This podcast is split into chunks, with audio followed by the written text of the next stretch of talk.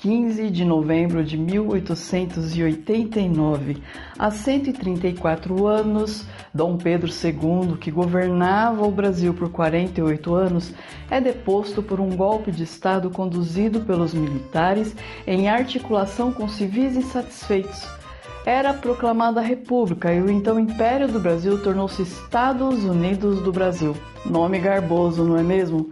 Mais importante que esse nome, porém, é compreender o contexto histórico da nossa proclamação da República, pois entender o passado é entender o momento presente.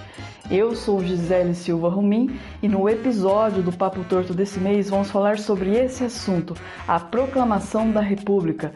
Então, aproveita a vinheta, corre lá, pega um suco e volta aqui comigo para essa conversa.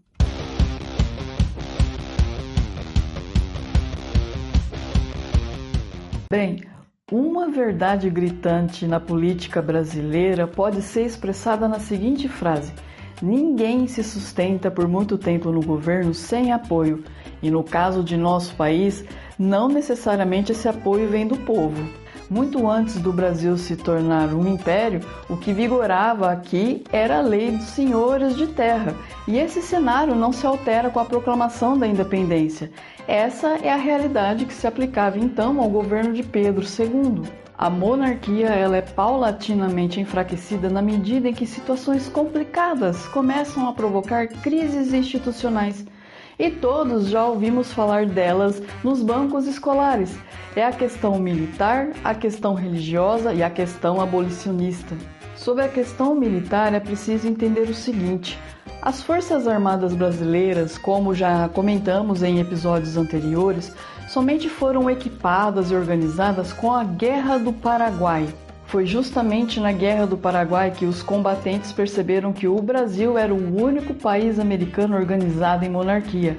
E mais do que isso, os países aliados do Brasil se organizaram em repúblicas, o que permitia maior participação política de seus cidadãos. A guerra termina em 1870, mas para Dom Pedro II os problemas só começavam. Primeiro, que o país estava mergulhado numa grave crise econômica provocada pelos gastos com a guerra. Segundo, que os militares, especialmente do exército, retornaram da guerra com muito prestígio e, com tanto prestígio, começaram a pressionar o governo por mais reconhecimento econômico, social e participação política. E aí, estão gostando do episódio? Eu espero que sim, mas não esqueçam de engajá-lo. Se estiver nos escutando por podcast, compartilhe nas redes sociais e indique seus amigos. Se estiver nos assistindo pelo YouTube, inscreva-se no canal, deixe uma curtida, um comentário.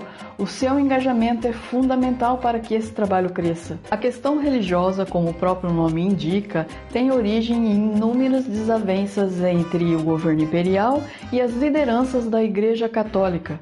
É preciso entender que desde a época do Brasil Império, a igreja era subordinada à coroa, seja de Portugal, seja do Brasil.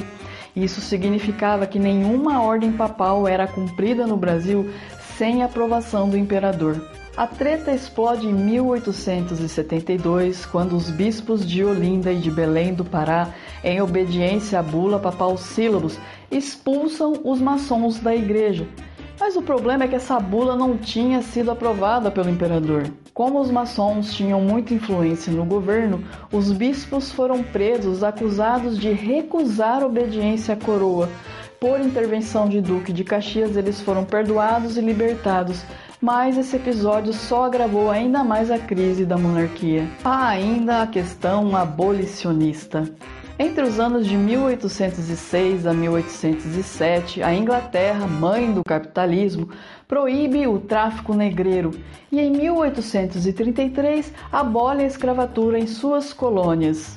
A partir daí, a Inglaterra começa a exercer uma pressão internacional pela abolição da escravatura. É porque os ingleses são bonzinhos? De modo algum, né, pessoal? É preciso entender que escravo não consome. Então, por trás dessa atitude humanitária da Inglaterra existia muito, mas muito interesse comercial. Vocês se lembram do que eu disse no começo do vídeo? De que nenhum governante se mantém por tanto tempo no poder sem apoio? Pois é, e eu complemento sem apoio das elites econômicas. E no caso do Brasil, essas elites eram totalmente agrária e movidas por trabalho escravo. Em razão da pressão da Inglaterra, o governo brasileiro começa uma manobra para preparar o Brasil para a abolição da escravatura. E realmente era uma manobra, pois, em razão da pressão internacional, o Brasil precisava tomar uma posição, mas em decorrência do descontentamento das elites agrárias, a abolição precisava ser protelada ou seja, o imperador estava numa corda bamba. Em 1850, a Lei Eusébio de Queiroz extingue o tráfico negreiro no Brasil. Depois vem a Lei do Ventre Livre em 1871 e em 1880 vem a Lei dos Sexagenários, ou seja, o governo sinalizou de modo muito claro que iria declarar a abolição da escravatura. Diante disso, os senhores de escravos começam a pressionar o governo brasileiro por uma compensação financeira indenizatória em razão da perda da mão de obra.